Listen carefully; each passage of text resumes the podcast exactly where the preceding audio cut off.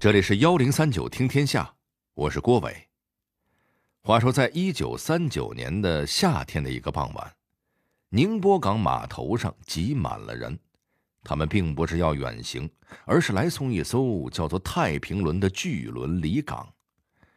与以往不同的是，这是一场注定有去无回的航行，而船的主人陈顺通正在向船员做最后的叮嘱。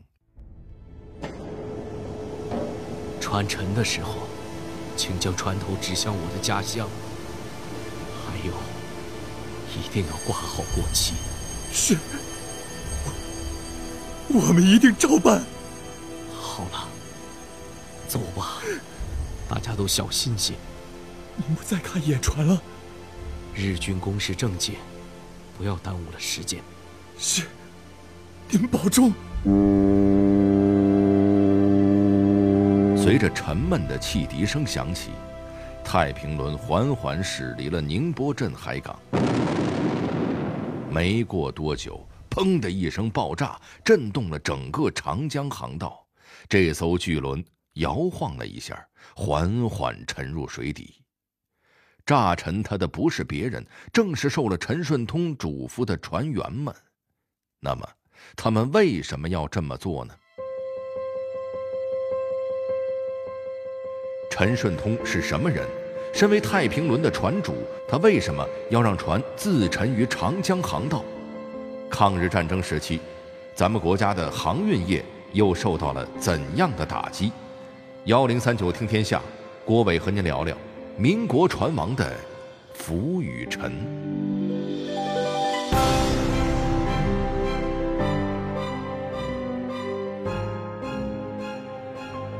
一八九七年冬天，陈顺通出生在宁波附近的一个小村庄里。今天的宁波是咱们国家重要的港口城市，也是长江三角洲南端的经济中心。但是在一百多年前，因为人口多、耕地少，出产的粮食填不饱那么多人的肚子，大部分宁波人的生活是比较困难的。为了谋生。千千万万的宁波人离开家乡，去大城市做工经商，陈顺通也不例外。离开宁波的那年，陈顺通只有十四岁，在我们今天看来，他当时还只是个上初中的半大孩子。那是一个飘着大雪的冬天，陈顺通的母亲在河边替人洗衣赚钱。满手的冻疮都化了脓，陈顺通看在眼里，疼在心里，他暗暗发誓，一定要闯出一番事业，让母亲过上好日子。怀着这样朴素的愿望，少年陈顺通踏上了前往上海的木船。到了上海之后，陈顺通先是在码头上做学徒工。不久之后，又考入了一家日本人开的轮船公司。因为工作勤快、待人热情，没过几年，陈顺通就升职加薪，从伙计做到了经理。公司把陈顺通分配到了客船上，让他往返于大连和上海之间。这样一做，又是几年过去了。几年中，陈顺通遇见过形形色色的旅客，其中有一位老先生引起了他的注意。不是因为别的，而是因为老人家的腿脚不太方便。要说陈顺通也确实是个细致耐心的人，他见老先生经常乘坐这艘船，就主动在上下船的时候去搀扶，还把老先生安排到自己的工作舱里去休息。过了一段时间，老先生忽然单独找到了陈顺通，他一报自己的名字，可把陈顺通吓了一跳。原来这老先生竟然是张静江，谁呀？他可是大名鼎鼎的国民党元老，孙中山先生甚至称他为革命圣人。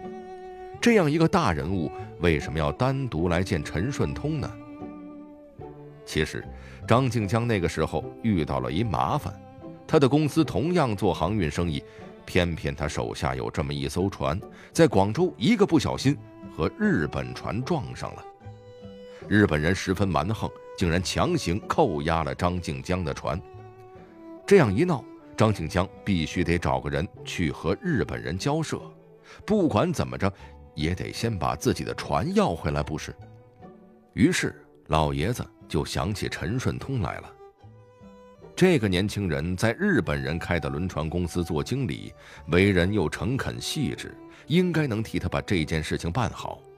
当然，张静江也不打算让陈顺通白忙活，他写了张支票交给陈顺通，嘱咐他说：“支票里的钱可以用来打点或者赔偿日本人，如果有剩下的钱，无论多少，全部留给陈顺通。”陈顺通也没推辞，把支票一揣就去了。要说这陈顺通还真不是一般人与日本那边交涉之后，张静江的船顺顺利利的被还了回去，张静江十分高兴。可更令他吃惊的还在后头。陈顺通从兜里掏出一张薄薄的纸片来，不是别的，正是张静江给的那张支票。他告诉张静江：“船我给您要回来了，这钱也没花，您收好喽。”哎呀，这么一个举动，让陈老爷子心里头是感慨万千。他在商界官场上摸爬滚打了几十年，什么贪婪狡诈的角色没见过？陈顺通这种忠厚诚恳的人实在是太少见了。从那个时候起，张静江就暗暗下定决心要提携陈顺通。机会很快就来了。北伐战争胜利后，张静江出任浙江省政府主席，他就任命陈顺通做建设厅厅长。这个宁波乡下穷苦人家的孩子，就这么阴差阳错的一步迈入了政坛。成为政坛新秀的陈顺通，心中却并没有感到多少兴奋，相反，官场的尔虞我诈很快使他心生倦意。那他对自己的未来又有了什么打算呢？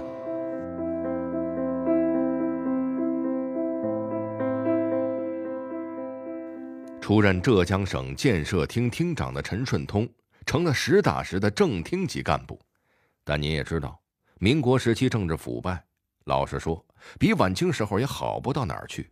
自从当了这个官各种请客的、送礼的、套近乎的人，几乎踏破了陈顺通的门槛儿。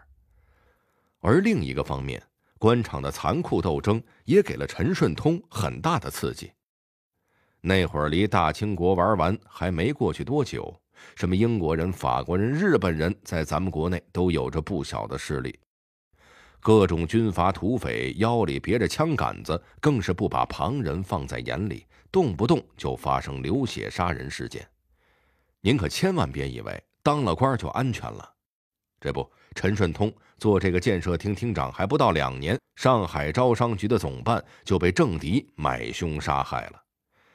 这件事一出，陈顺通算是看透了，再也不愿意在官场的泥沼里打滚，决心辞职去做商人，还干航运这老本行得了。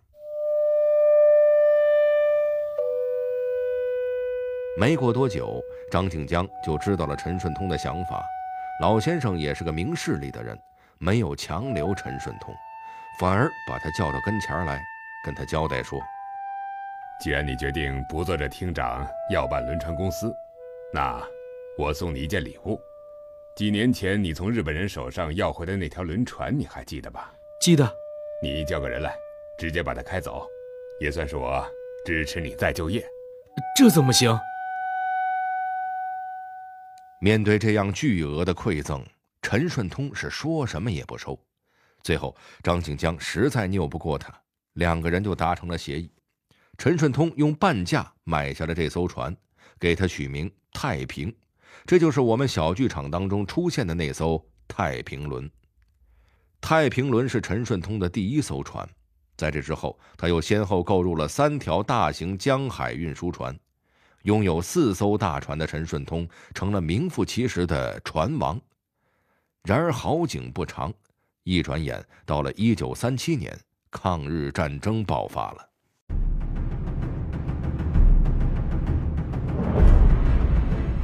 一九三七年，日本发动了震惊中外的卢沟桥事变，狂妄地宣称要三个月灭亡中国。在日军的先进军舰面前，中国要如何守住长江防线？陈顺通和他的船又面临着怎样的命运？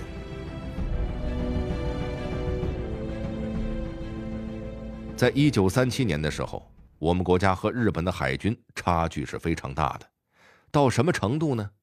当时国民海军的军舰吨位加起来仅仅有六万吨，最大的那条船还是个老古董，是大清朝那会儿留下来的，而日本海军却有一百二十万吨的各式军舰。中间相差整整二十倍，在这样的条件下，想用军舰和日本人硬拼，那肯定是不现实的。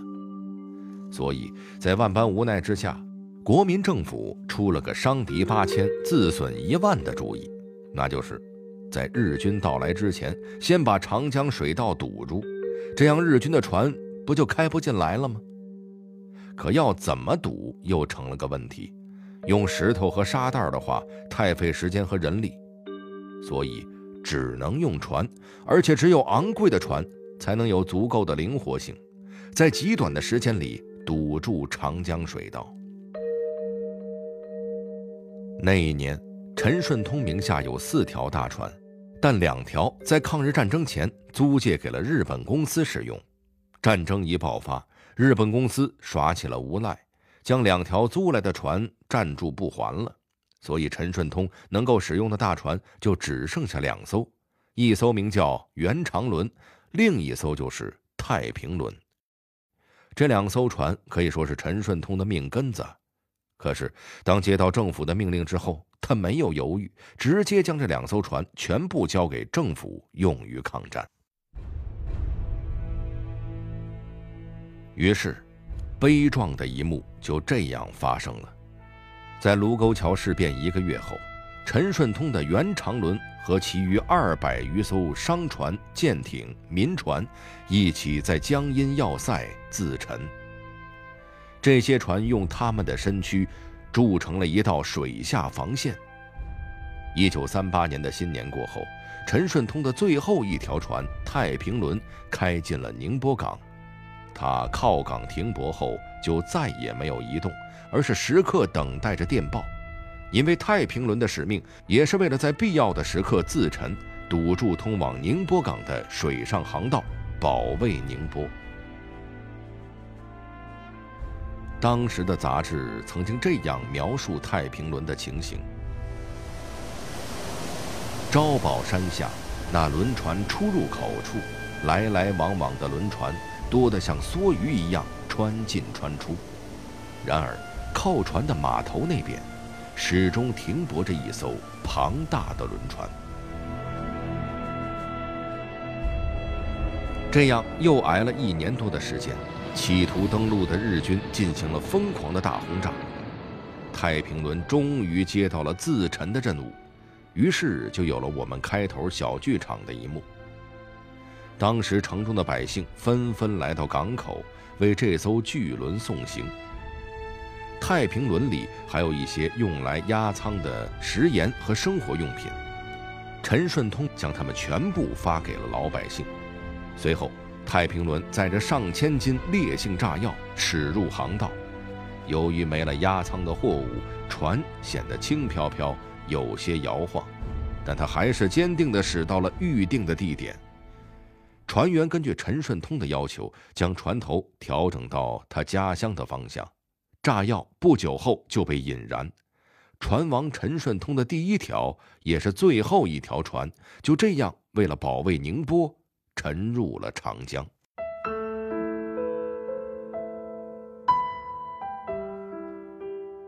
在那个战乱的年月，外国公司不肯再出售船只给中国人。所以，陈顺通的两条船沉没之后，他的航运事业等于一起沉入了江底。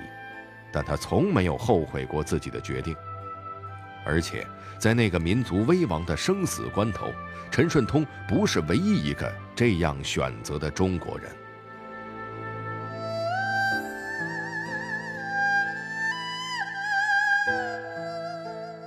在长江上游地区。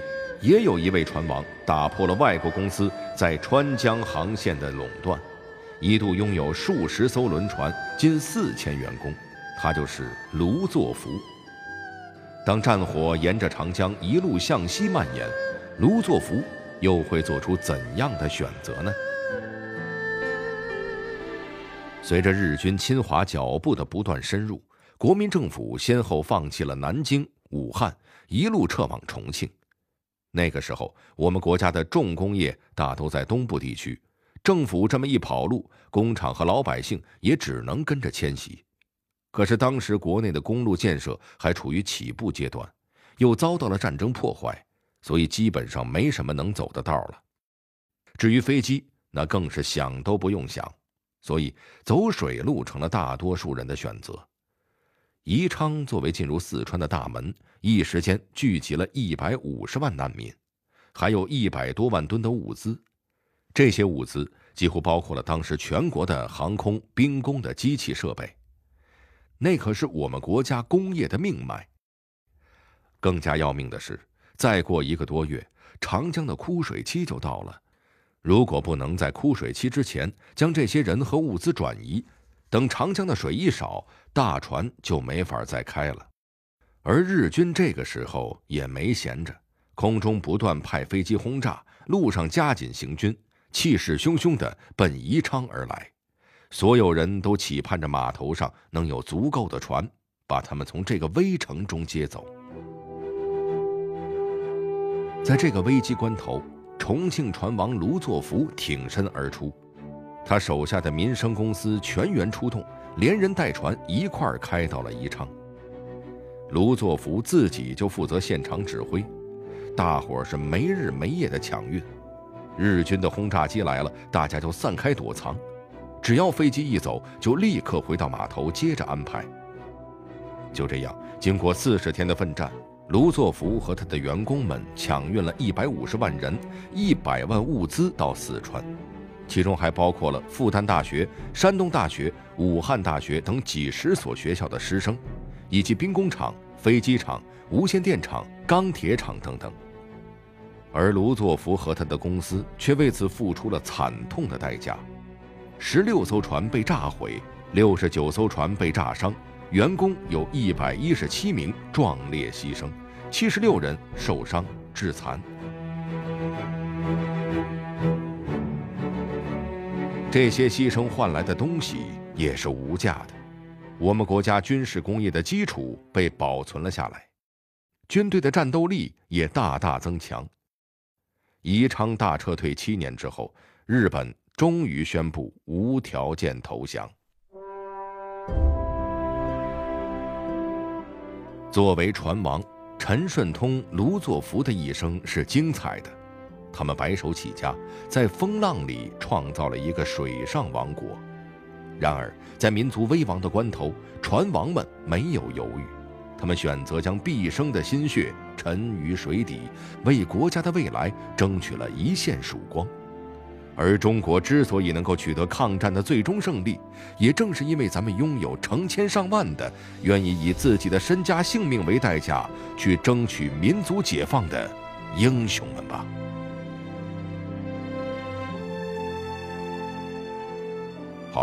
这里是幺零三九听天下，我是郭伟。最后，我代表节目编辑秦亚楠、程涵，小剧场配音田阳、陈光、龙吟。录音胡听兰，感谢您的收听。另外，如果您想和我们交流沟通、收听往期节目，欢迎关注新浪微博和微信公众号“幺零三九听天下”。